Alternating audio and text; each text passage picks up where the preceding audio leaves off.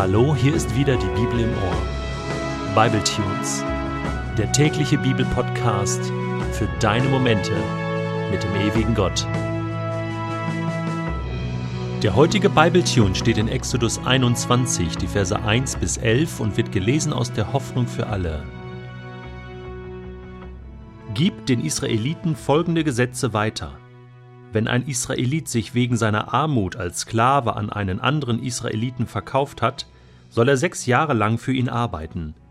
Im siebten Jahr soll er freigelassen werden, ohne dass ihn jemand freikaufen muss.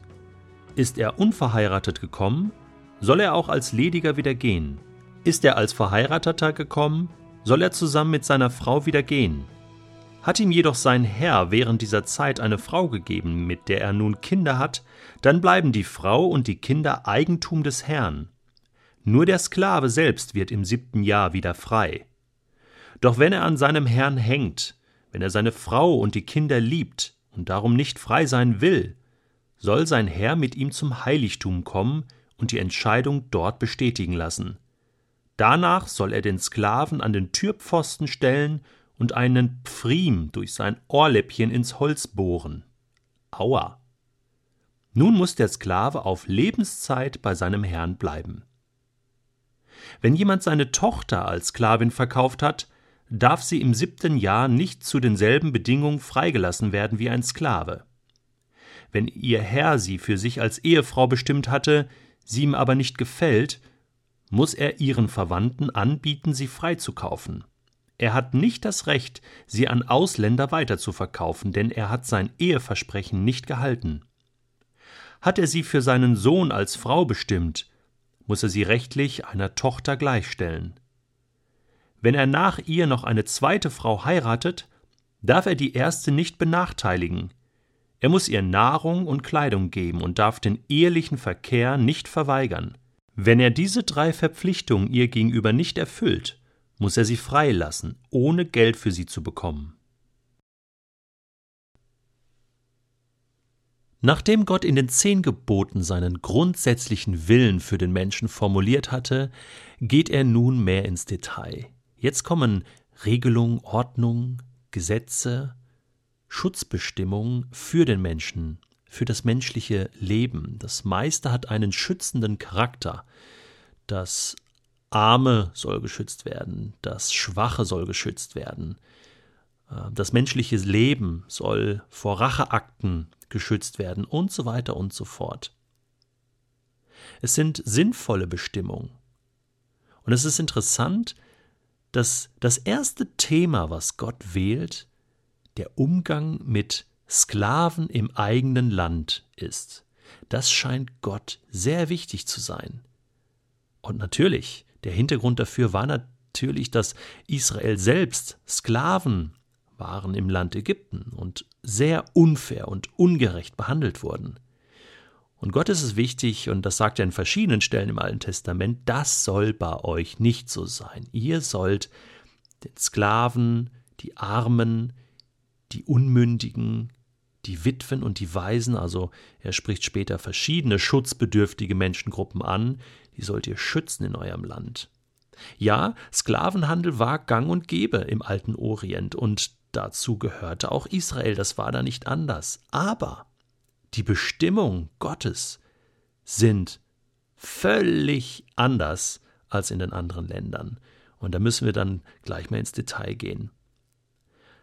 Natürlich geht es jetzt hier erst einmal um die sogenannten volkseigenen Sklaven. Also wenn ein Israelit an die Armutsgrenze kam, so Arbeitslosigkeit, Hartz-IV-Empfänger, und da war man schnell mal am Existenzminimum angelangt, schutzbedürftig, man konnte die eigene Familie nicht mehr versorgen und so weiter. Oder Krankheit spielte natürlich auch eine Rolle. Dann konnte man sich sozusagen als Sklave verkaufen, verpflichten und für einen Herrn arbeiten. Aber Gott limitiert die Zeit. Er sagt, das geht jetzt nicht auf ewig, das darf man jetzt nicht ausnutzen, die Schwäche des anderen. Tolles Sozialsystem. Und Gott sagt, nach sechs Jahren ist dann fertig. Das siebte Jahr, und das ist so diese göttliche Zahl, ich finde das cool, sagt Gott, da ist dann Schluss. Da soll der Sklave freigelassen werden. Einfach so. Er muss ja auch nicht freikaufen, irgendwas. Er ist dann wieder frei und kann dann wieder neu anfangen. Er soll eine neue Chance bekommen, sein Leben neu zu beginnen, zu seiner Familie zurückkehren zu dürfen, was auch immer. Das ist schon mal das Erste. Ich finde das genial.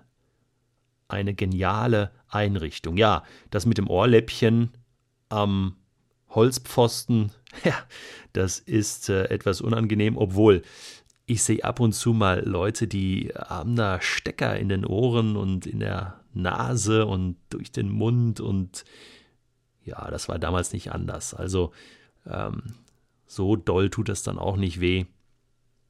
Aber beim Lesen äh, ziehen sich da schon so ein bisschen die Magenwände zusammen.